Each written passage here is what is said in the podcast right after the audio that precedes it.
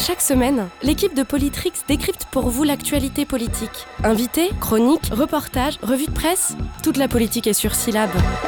Le vendredi à 18h sur les ondes et sur le www.c-lab.fr. Bonsoir à toutes et à tous, bienvenue sur Politrix, l'émission politique de la radio Syllab. Bon, cette semaine, on pensait pas que l'actualité allait être de notre côté, quand même, les garçons. hein. Entre bah, sept étudiants qui s'immolent devant un resto U, les enfants, les adolescents subissant euh, le harcèlement sexuel, c'était peut-être euh, peut-être euh, une mauvaise semaine pour eux, mais ça nourrit notre actualité, n'est-ce pas? Malheureusement, ouais. Bon, Martin, comment ça va de ton côté Moi, ça va super bien. Euh, je suis très heureux d'être ici pour cette deux- ce deuxième numéro Deuxième de volet de Politrix. Zacharia, comment ça va Ça, ça va mieux depuis la dernière fois. Ouais, moins stressé quand même. On se guérit. Et là, on reçoit Thibaut aussi pour ce soir. Bah bonsoir, et maintenant c'est moi qui ai le stress de Zacharia. Équi- équipe surtout masculine hein, quand même ce soir. Merci de m'avoir laissé quand même toute seule. Bon, ce soir on va parler donc essentiellement école, harcèlement, euh, tout ce qui euh, concerne nos enfants et euh, tout, tout ce qui peut nous toucher nous. Voilà, Politrix, c'est parti pour ce soir. Donc ce soir les garçons, quand vous étiez, je vais vous poser une question, quand vous étiez à l'école, pour vous qui était votre responsable? Quelle était la personne que vous deviez aduler quand vous étiez à l'école? Moi Ah. c'était la directrice. La directrice, un, un portrait féminin. Mais moi je pensais à quelqu'un d'autre, vous avez une idée? Je sais pas. euh, pff, honnêtement, moi, je m'en tapais un peu. J'étais un peu un petit. un- Ah, t'étais un rebelle. Ah ouais. Ouais. on a un rebelle face à nous. Zacharia, tu, tu penses à quelqu'un ou pas? Moi, c'était ma prof principale. Bingo. Ah, franchement, toi, tu nourris ma chronique, c'est bien, j'aime bien. Pas de problème. Euh, donc oui, effectivement, on avait tous un prof principal en classe. Eh bien, sachez que ça devient comme le grand requin ou les tortues à nez de cochon, une espèce en voie de disparition, malheureusement. Les profs principaux en France, et notamment à Rennes, refusent de prendre ce poste de représentant des classes et donc de tuteur des étudiants. Tout simplement pour protester contre quoi, à votre avis? Contre euh, les réformes qui ont été mises en place dernièrement, j'imagine. Effectivement, on en parlera un petit peu plus tard avec Thibaut sur la réforme Blanquer. Effectivement, donc ces, hum, professeurs soutenus par les parents d'élèves la plupart du temps refusent de prendre euh, la place de tuteur de classe. Donc euh, on va écouter le témoignage d'un prof principal décisionnaire, hein, donc qui est totalement conscient de ce qu'il fait et qui donne son opinion notamment sur la réforme au micro de France 3. Concrètement, la réforme prévoit la suppression des filières en parcours général. À la place, un tronc commun de 6 matières et 3 spécialités au choix parmi 10 proposées. Un élève pourra par exemple arrêter les maths après la seconde, mais choisir d'étudier les arts et la physique-chimie s'il en a envie. Le problème va être la cohérence des choix des spécialités. Si on les laisse choisir leur vœu incohérent, le, le problème va se poser pas tout de suite. C'est-à-dire qu'ils vont pouvoir terminer leur lycée tranquillement, mais leur- leurs aspirations au passe-bac, il va y avoir plein de filières qui vont leur dire Ah ben vous n'avez pas choisi telle spécialité, vous ne pouvez pas prétendre à venir chez nous. Un choix que les secondes actuelles, qui passeront leur bac en 2021, doivent faire dès aujourd'hui, alors que les établissements supérieurs ne se sont pas encore prononcés sur leurs attentes. Autre point critiqué, la réforme du bac prévoit 40% de l'évaluation en contrôle continu. entre la première et la terminale sur leur scolarité, ils vont avoir 21 épreuves. Alors, on peut dire, oui, bah, ils seront peut-être moins stressés pour les épreuves finales, ça peut être une position, mais ils vont être aussi sur le grill non-stop pendant deux ans. Estimant n'avoir pas les moyens d'accompagner leurs élèves à travers cette réforme, certains profs principaux ont donc décidé de jeter l'éponge. Donc voilà, il faut savoir que des profs principaux ont donc refusé ce poste euh, qui est pour nous un peu euh, prédominant en classe, c'est un peu notre référence, la personne sur qui on va euh, tout le temps se reposer. Donc les professeurs avaient notamment manifesté en ce début de mois de septembre et ils se sont placés notamment à Rennes, ils ont manifesté devant l'inspection académique tout de même. Donc un premier mouvement s'était fait sentir notamment euh, au moment de la surveillance des brevets, je sais pas si vous vous rappelez, on entendait beaucoup parler euh, de la correction de la surveillance des brevets où beaucoup de profs ont refusé en Exact, fait euh, ouais. d'y aller. Donc ce, ce mouvement a aussi déjà commencé par, par là. Un mouvement aussi qui avait été initié par l'Académie de Toulouse avec plus de 200 démissions tout de même du poste de prof principal.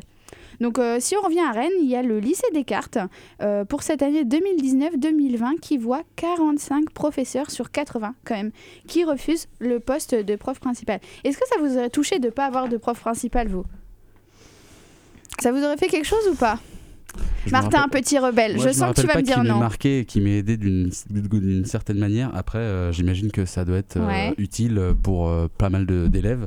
Euh, J'ai pas eu besoin de leur aide personnellement, mais euh, ouais, c'est sûr que ça doit être un peu galère euh, pour, euh, se, pour s'orienter en plus. euh, et se... Mhm. Oula, attendez. Ah bah on a un éternuement, c'est pas grave. Zacharia, est-ce que toi, tu avais besoin par exemple de t'orienter vers ton professeur principal? Euh, Moi, elle le faisait d'elle-même, elle était vachement investie. Donc, ouais.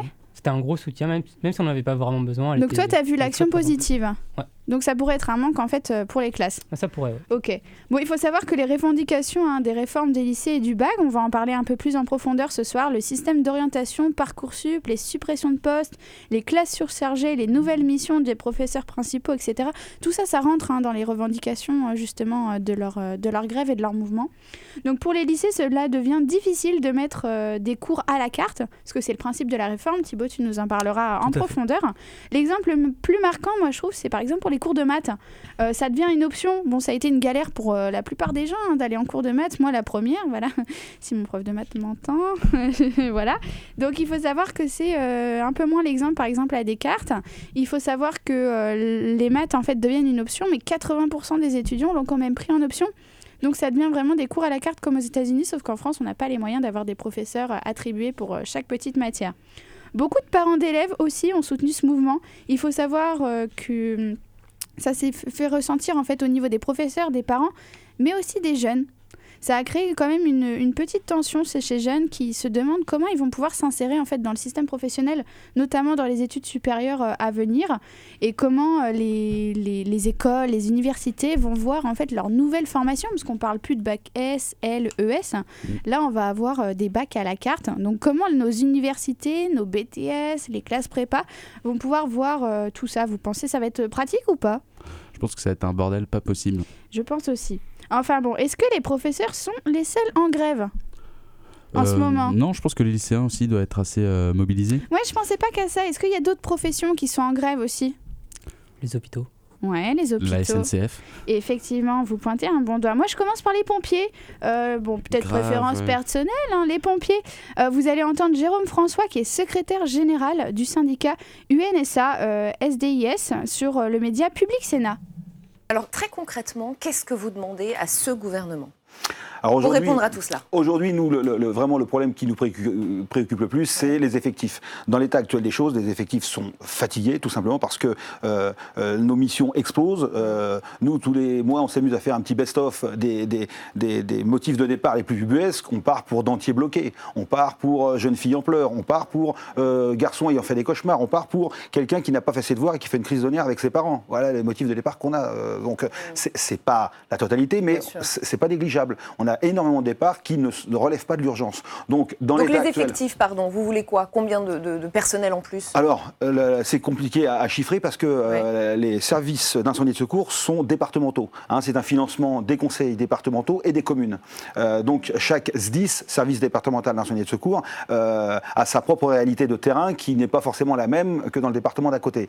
Mais aujourd'hui, le problème, c'est toutes ces missions, j'allais dire parasites, qui ne, sont pas, qui ne relèvent pas de l'urgence, qui nous polluent. Et ce phénomène est accentué par le fait que les pompiers euh, français euh, sont très polyvalents.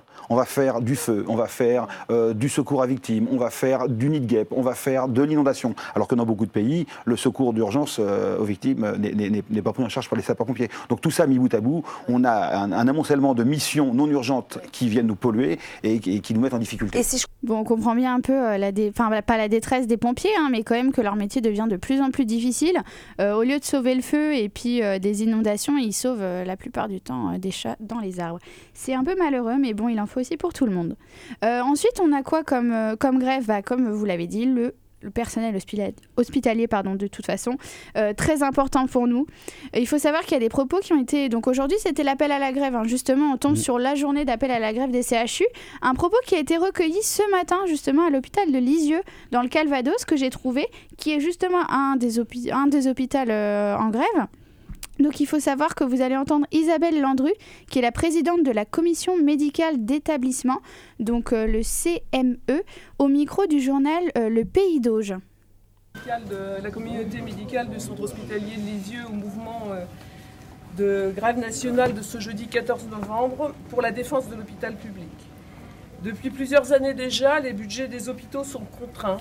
Au fil du temps, les conditions de travail se dégradent de plus en plus nous ne pouvons plus répondre correctement aux besoins en santé de la population et tous les membres du personnel, qu'ils soient médical, paramédical ou autre, en souffrent. Et je pense qu'il faut vraiment prendre conscience de cette souffrance. Nous devons travailler ensemble à, sauver notre bien commun, qui est l'accès à la santé pour tous. Et d'une même voix, nous demandons un plan d'action fort pour redonner de l'attractivité à l'hôpital public, attirer à nouveau des personnels médicaux et paramédicaux en ayant des équipes soignantes en nombre, du matériel performant et en revalorisant les rémunérations des personnels hospitaliers. Bon, j'espère que notre gouvernement va quand même entendre cet appel des CHU. Hein. Il faut savoir que les professions médicales sont quand même les plus sollicitées aujourd'hui en France. Ensuite, on a euh, des grèves sur les transports, notamment la SNCF. Je ne sais pas si vous vous en rappelez, mais moi j'ai eu besoin de prendre le train hein, il y a quand même une semaine et il y a deux semaines aussi. Euh, notamment pour le droit de retrait au niveau de la SNCF, ce qui a impacté donc nos dernières vacances sur les trains en direction de l'Atlantique. Est-ce que vous avez été bloqué comme moi ou pas du tout? Non, euh, je prends plus le train depuis que j'ai plus de réduction pas de eu à... T'as pas eu à attendre euh, de voir si ton train était marqué supprimé? Non. Eh ben, je l'ai eu. Voilà, je vous laisse écouter un peu les revendications euh, de la SNCF, mais aussi un peu euh, le ressenti des passagers la semaine dernière. À la gare de Savenay, près de Nantes, quasiment aucun train en circulation.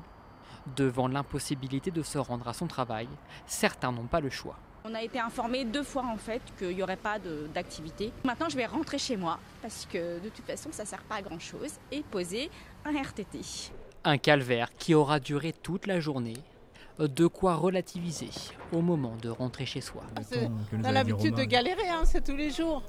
Voilà, donc là, un peu la, galère à la SNCF, comme dit cette dame, c'est tous les jours. Bon, il faut savoir qu'il n'y a pas que la SNCF au niveau des transports hein, qui galère un peu, on a aussi la RATP. Et oui, notre cher RER, RER parisien et le métro. Il annonce une grève illimitée à partir du 5 décembre. Bon, il faut savoir que le 5 décembre, c'est un peu une date historique pour la RATP. Quand ils ont une grosse grève à faire, ils le font le 5 décembre. Voilà, c'est ça depuis 1995 quand même. Donc c'est surtout sur la réforme des retraites ici, bon, un peu comme tous les services au final. Euh, on bouge à euh, leurs acquis sociaux et ils font la grève, ce qui est tout à fait normal. Une grève qui est annoncée avec beaucoup d'avance justement pour faire pression sur ce gouvernement. Enfin, bon, les fêtes de fin d'année approchent et vont être, je pense, un peu compliquées justement pour la gestion de crise pour ce gouvernement. J'espère que nos parlementaires euh, seront présents. Bon, on passe à qui ce soir? Qui va nous parler peut-être de cette réforme bancaire ah, je veux bien commencer. C'est Thibaut qui commence. Bon, allez, vas-y Thibaut. Parle-nous de cette réforme bancaire, du coup, dont j'ai un, un peu évoqué le nom tout à l'heure. Pour une école de la confiance, mais pour qui? Il y a toujours des réformes de l'éducation nationale. C'est normal. L'un des principes de l'école est d'anticiper et de s'adapter afin de mieux préparer les élèves au monde actuel et à celui de demain. Mais alors pourquoi tant d'encre sur cette réforme? Cette dernière réforme baptisée et reprise par l'école de la confiance. Tout d'abord, comme mes professeurs m'ont appris, quand on met un joli titre, ça cache souvent quelque chose. Creusons donc sur ce qui met en colère dans cette réforme, au dire et à la pensée qu'ils l'ont écrite, qui est là pour améliorer et préparer l'école aux défis d'aujourd'hui et de demain. La réforme, et celle précédente, confirme la fracture de l'ascension sociale permis par l'école, comme le pensaient les républicains de la Troisième République. Parcoursup, qui fait suite à Admission Post-Bac, APB, entre 2009 et 2007, est un portail numérique qui permet une concentration et une répartition des demandes post-bac pour les élèves lauréats du diplôme, le bac. Et, en tout cas doit être, une épine dorsale du nouveau système éducatif français. Bref, le dieu Parcoursup est né. Les élèves, entre leurs vœux, leurs désirs et la machine classe, selon un algorithme aussi abscon que le vocabulaire d'un livre d'une star de la télé-réalité, bref, cet outil doit permettre de faciliter l'accès pour les élèves à l'enseignement supérieur. Sur le papier, le tout numérique est toujours beau et vendeur. Dans la réalité, c'est l'ouverture à une certaine, ou en tout cas une plus grande libéralité de l'enseignement, avec les conséquences issues d'un monde capitaliste. Pour faire simple, vous avez des soucis? On a des solutions, moyennant finance. Car oui, avec Parcoursup, les entreprises s'engouffrent dans la, on dire, dans la solution des filons de gestion de dossiers. Parcoursup, pour être sûr, moyennant on va dire un petit pécule, que votre enfant ait l'accès à l'école de son rêve, en tout cas lui, il a beaucoup travaillé, peut par exemple aller sur tonavenir.net et euh, récupérer un pass par exemple à seulement 560 euros afin de l'aider à mieux remplir Parcoursup. Avec cet outil, les élèves, moins préoccupés de savoir comment marche Parcoursup et plus à maîtriser les acquis de leur enseignement, se retrouvent lésés. On lit depuis 2018, par exemple, des cas ahurissants d'élèves méritants n'arrivant pas à accéder à des écoles, alors que leur dossier aurait dû convenir en tout cas autrefois. Car ce sont les critères de l'algorithme que les élèves doivent satisfaire, non plus leurs professeurs ou les acquis de la matière. Or évidemment, les élèves issus de milieux modestes, populaires, n'ont pas les moyens d'exploiter le système ou de le contourner facilement. Parcoursup est un outil qui, au lieu de servir la cause juste de l'essor de nos enfants, quelle que soit la condition sociale, vers leur vie estudiantine, cadre, oblige au formatage des choix, ainsi qu'à la reproduction sociale. Là, des écoles, aujourd'hui, obligées de s'adapter à la réforme et à Parcoursup, se transforment profondément afin de convenir à cet idéal. La réforme rapporte aussi, avec cette nouvelle recette des programmes et son fonctionnement sur le système scolaire, bien à nous. Par exemple, comme tu l'as dit tout à l'heure, fini les sections littéraires, scientifiques, c'est à la carte. Oui, et tel un beau menu, vous pourrez choisir des spécialités, afin que votre enfant réponde bien aux critères du choix, que Parcoursup, pour cette école, celle qui désire tant, celle pour laquelle il a travaillé, puisse convenir. Sauf que, hormis les enseignements obligatoires, chaque établissement propose les spécialités qu'ils peuvent proposer. Du coup, les établissements, mal dotés financièrement, ou mal situés, ou dans la capacité structurelle, ne vous, ne vous proposeront pas ces spécialités. À vous, parents, d'envoyer votre enfant plus loin dans les écoles, privées ou non, afin d'être sûr d'avoir les spécialités désirées. Mais les salles de classe ne sont pas extensibles et les locaux vétustes aussi parfois. Du coup, certaines places seront chères et limitées. Surtout avec la fin de l'examen national, du bac, trop cher et trop contraignant, il sera remplacé par des contrôles continus en cours de l'année et d'un ce qu'ils appellent un grand oral, même si personne ne sait exactement comment ça va fonctionner.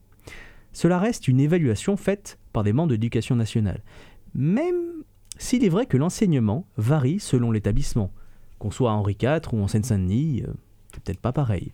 Dès lors, notre bac n'aura pas la même valeur, ou tout du moins la même saveur pour le recruteur, que ce soit une école ou un professionnel. Il y aura ceux qui sortent d'une bonne école et les autres. Et c'est cela désormais dès le lycée. Heureusement, il reste des enseignements généraux, piliers de l'éducation française, afin de minorer les défauts et assurer un minimum de qualité. Or, ces enseignements se voient rabotés de quelques heures, de quelques séances, par-ci, par-là. Il est vrai que le programme d'histoire géo n'est pas à quelques heures près, que tout ce programme n'est facilement accessible à tous, même si, pour beaucoup d'élèves, le lycée est le dernier moment où l'on approfondit la culture. La réforme modifie encore la vie des programmes scolaires, imposant de nouvelles normes éducatives, renvoyant dans les anciennes à l'obscurantisme sans expliquer le but de tout cela aux élèves ni enseignants. Le corps enseignant se révolte contre l'avenir qu'il voit se dessiner pour leur profession, mais aussi pour l'avenir de leurs élèves, c'est-à-dire une éducation sans réels acquis, durable, pour la plupart n'ayant ni les moyens ni le temps pour. Bref, une éducation pour une masse de consommateurs vaguement lumineux. Et pour éviter toute rébellion future, des professeurs en tout cas, la réforme précise le devoir du professeur de ne pas médire ou se révolter contre son ministère de tutelle. Être, ou pas, comme devrait l'être tout bon fonctionnaire qui attend l'ordre d'en haut pour le transmettre en bas.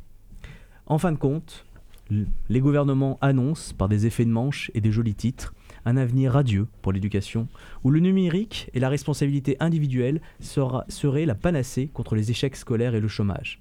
Mais dans les faits, c'est une réduction du personnel des moyens donnés à l'éducation nationale. C'est la volonté de détruire une éducation de qualité et accessible pour tous. Les conditions de travail des professeurs ne cessent de se dégrader, selon l'établissement scolaire, le lieu, les moyens, la direction. Ce n'est plus le même métier. Malheureusement, le fossé se creuse entre les classes sociales avec l'éducation nationale car la mission de créer des citoyens universels n'est plus qu'un souvenir. Les écoles privées croient de mission croient de plus en plus, qu'elles soient semi-privées ou totalement privées.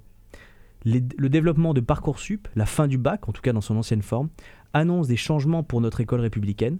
Désormais, ça ne sera plus une école, mais des écoles pour tous, en espérant, évidemment, avoir la chance de bien tomber sur la bonne. Bah dis donc, ça fait beaucoup pour la réforme Blanquer hein, quand même. Hein. C'était euh, super beau, mais euh, moi, ça me fait presque peur. Non? Oh. Pas vous? Ouais, si, je suis euh, contente de ne pas avoir d'enfants aujourd'hui. Enfin, ma mère aussi, mais. Euh, non, mais du, le, du moment, à partir du moment où on aura des enfants, il y aura déjà euh, trois autres réformes qui auront eu lieu, je pense. C'est vrai, c'est vrai. Et puis, il y aura plus de bac, il y aura un, examen à partir du CP, CE2, CM1, CM2. Enfin, bref, ça se trouve, tout ça n'existera ouais, ou alors ce sera comme dans Bienvenue à Gataka, et puis ce sera en fonction de notre, notre analyse ADN, et puis on dira toi, tu seras un ouvrier, toi, tu seras un intellectuel. Ça me fait très peur, tout ça. Enfin, bon, on se retrouve dans à peu près 4-5 minutes, d'accord? Quittez pas syllabe, on se retrouve sur Polytrix tout de suite. Sure.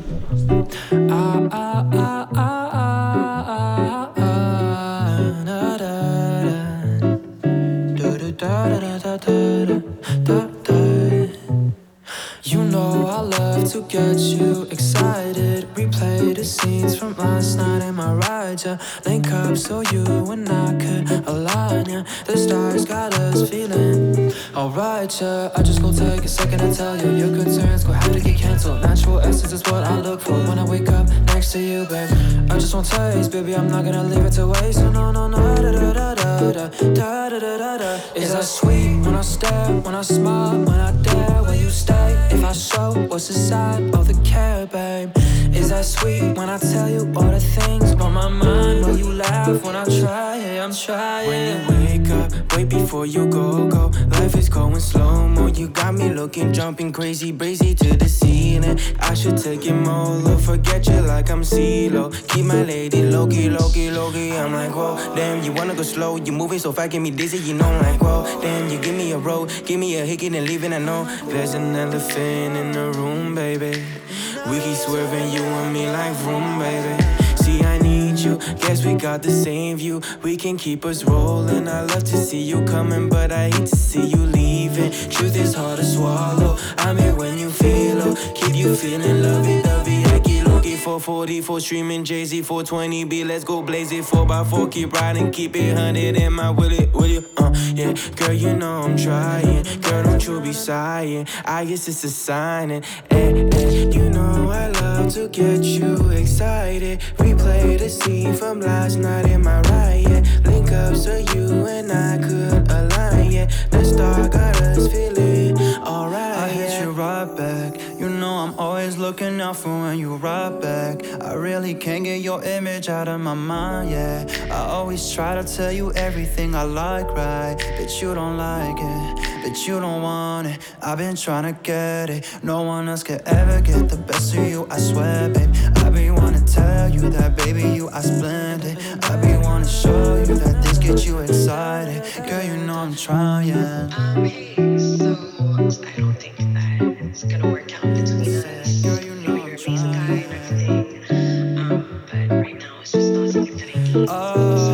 fucking hurt, that fucking hurt, that fucking hurt, that really hurt, that really hurt. My heart so that really hurt. Why'd you leave me on and now you curving? I was learning, she told me I wasn't trying. Oh, oh, oh, oh, oh.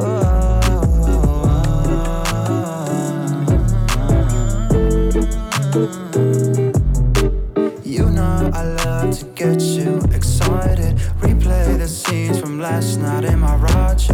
Link up so you and I could align. Yeah, the stars got us a feeling alright. Yeah.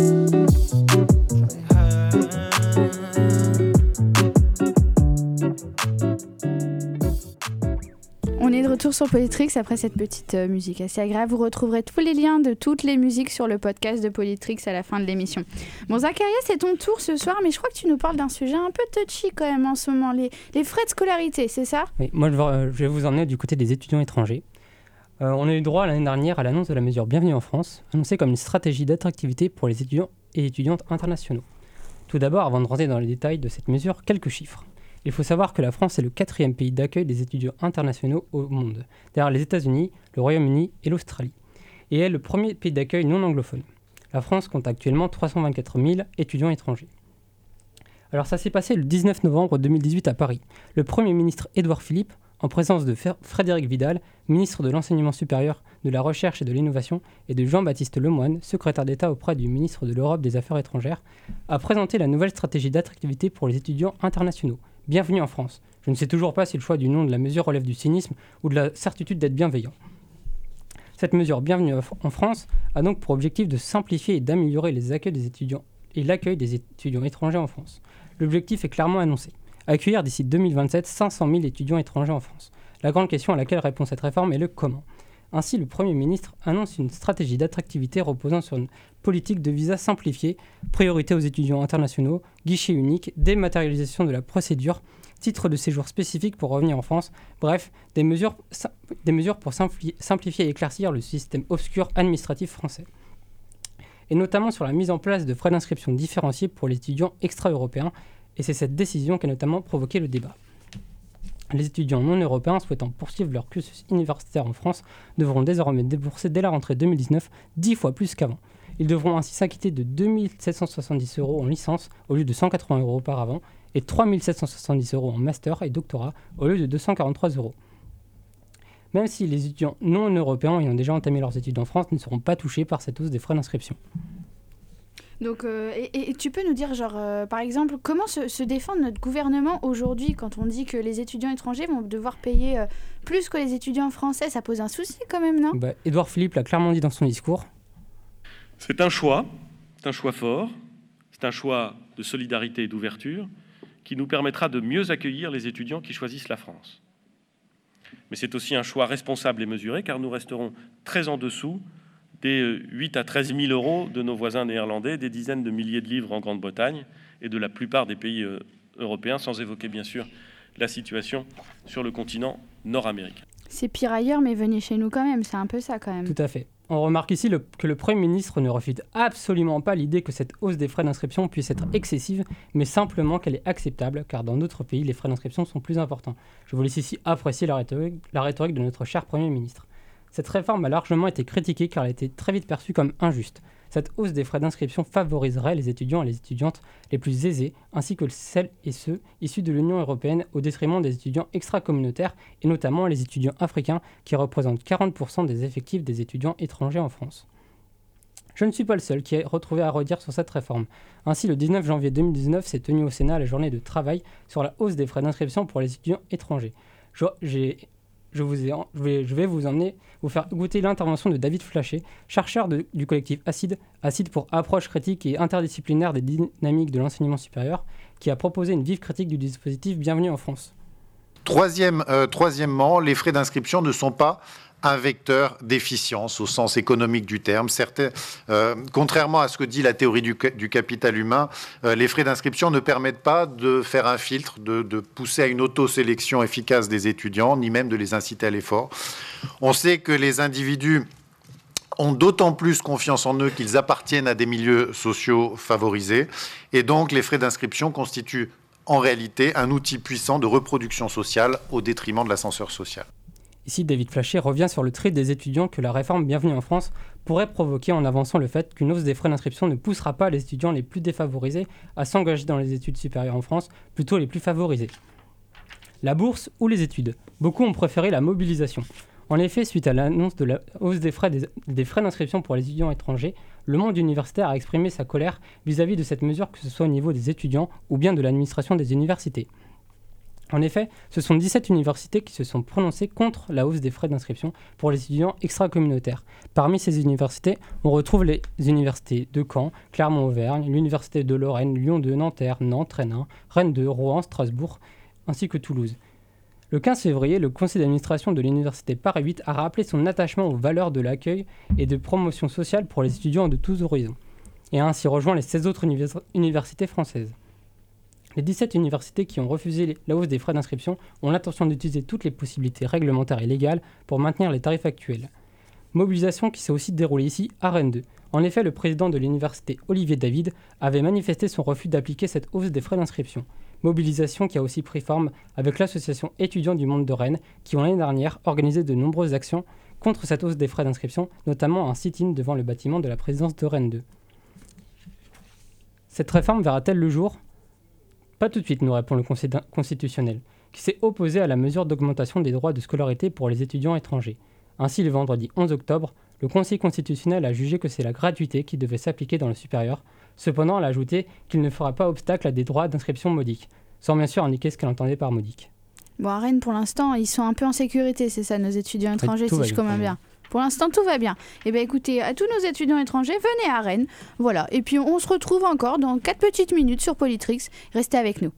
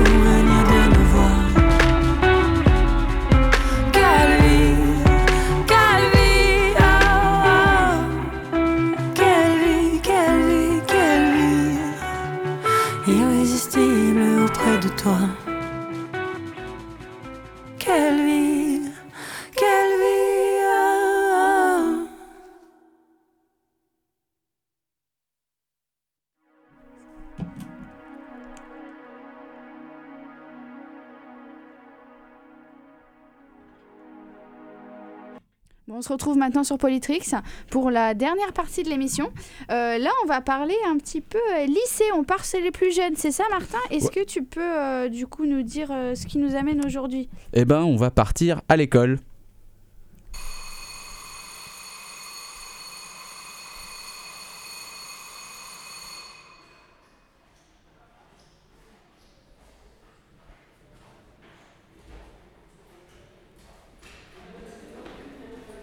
J'imagine que vous êtes au courant qu'il y a eu une réforme du bac l'année dernière. Oui. Euh, Qu'est-ce que vous pouvez m'en dire? Bah, on n'est pas, très au courant de ce qui se passe déjà. On est vraiment, on n'a pas beaucoup d'informations. L'année dernière, on savait qu'on allait passer en première, mais on savait pas du tout le programme.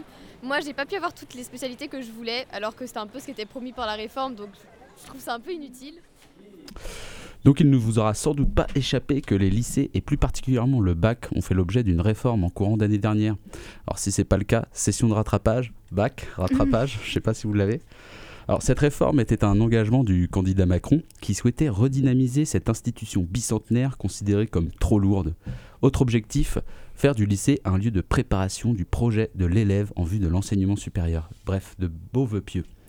Alors moi, ce que j'avais surtout retenu de cette affaire, c'est la disparition des filières.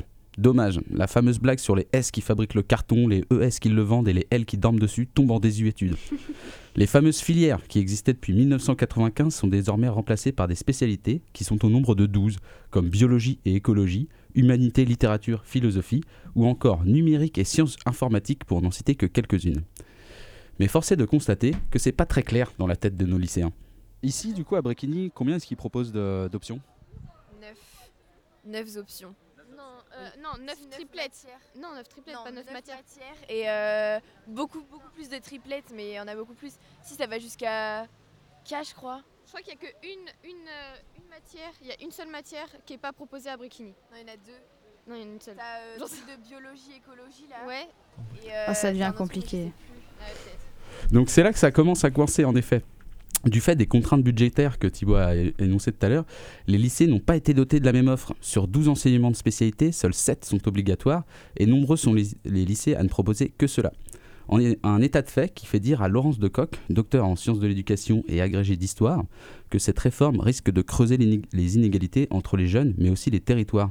Bref, ni plus ni moins que l'introduction d'une logique de benchmarking encore plus forte dans une institution censée réduire les inégalités. Mais plus concrètement, que se passe-t-il? Je suis allé interroger les lycéens de Victor et Hélène Bach et de Bréquigny. Après tout, ce sont les premiers concernés. Est-ce que tu trouves que vous avez été bien accompagné pour la compréhension de toute cette réforme, sur ce que vous aviez à comprendre et à faire pour euh, demander vos options, tout ça, tout ça?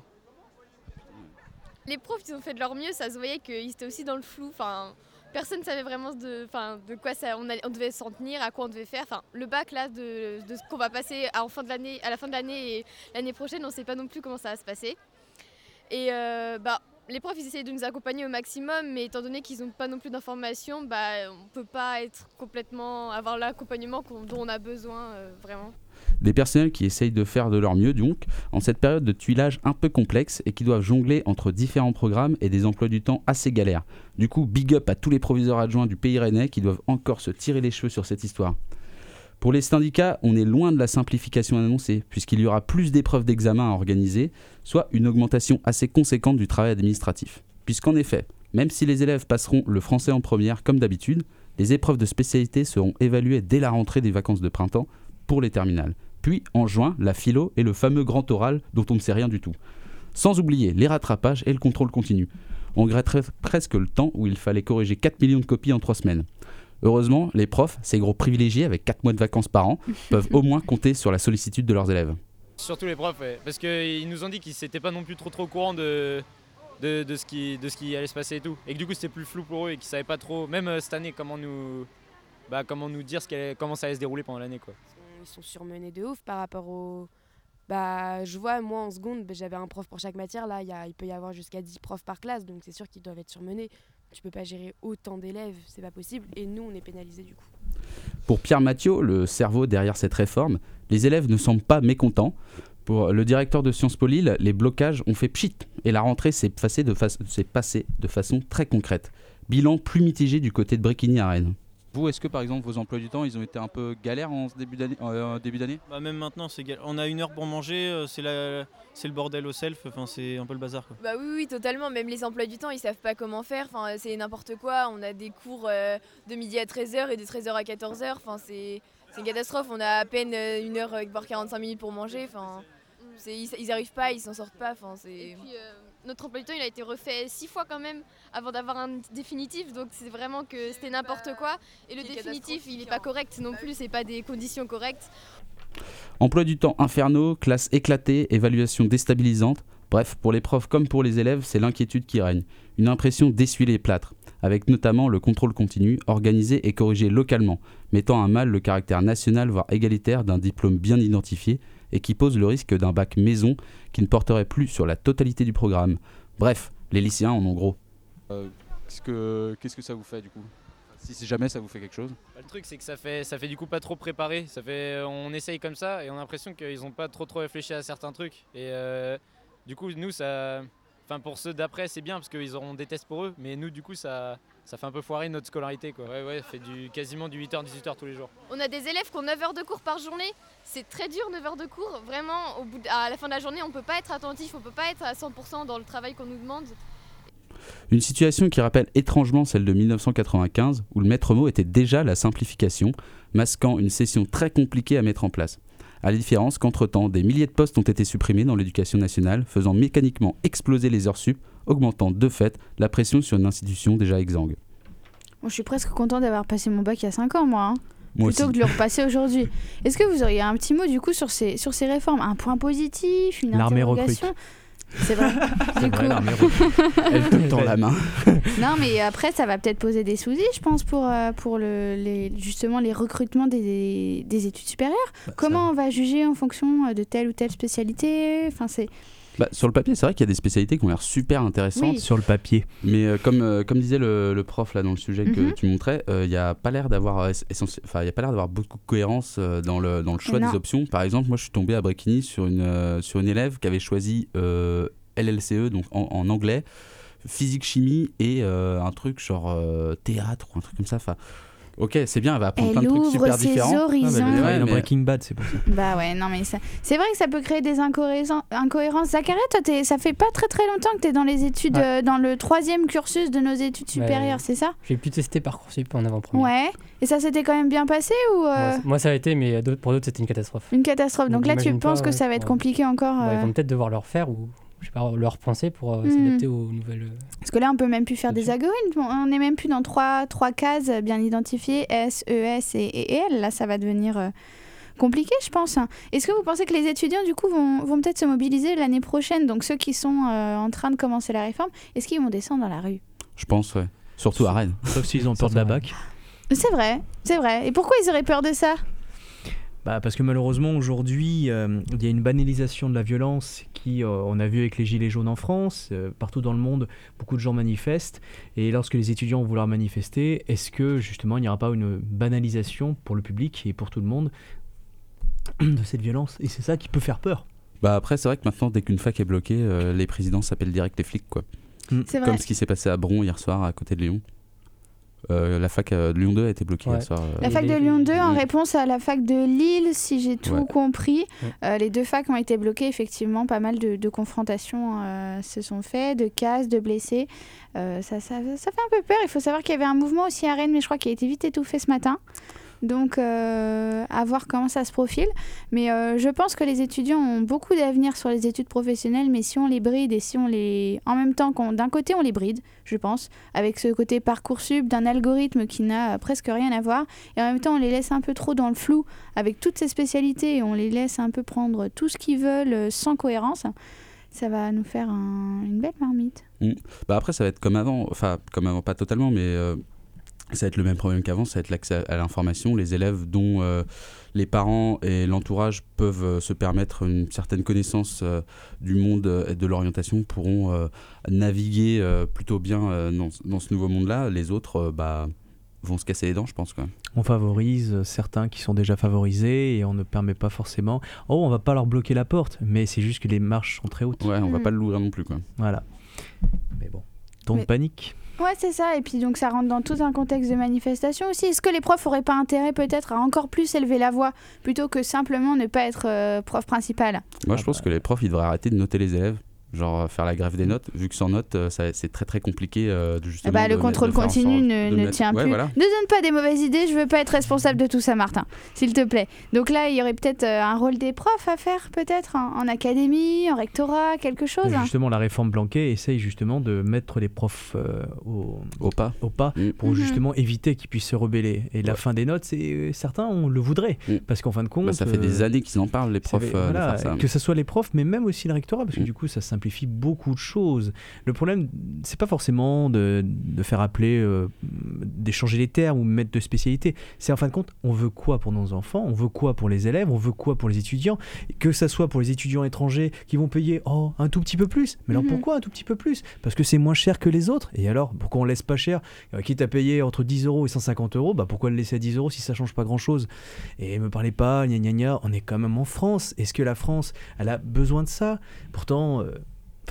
On a quand même euh, une des meilleures éducations quand même sur le système. Après, on, on rivalise peut-être pas avec euh, la Chine, le Japon, les pays nordiques, mais on a quand même un système éducatif qui permet à tout le monde d'étudier quoi qu'on en dise. et dans de bonnes conditions, ça. malgré justement, parce que alors, euh, certains établissements que tu as cités à l'étranger sont peut-être peut-être très bien cotés, mais selon qui, selon quoi, Mhm. et dans quelles conditions ces élèves qui s'endettent pour pouvoir faire ces établissements se, se retrouvent justement à avoir une pression sur eux pour leur avenir, alors que justement peut-être que nos études sont là pour former des citoyens de demain qui soient meilleurs, mais aussi pour nous éveiller et non pas seulement pour nous trouver un boulot.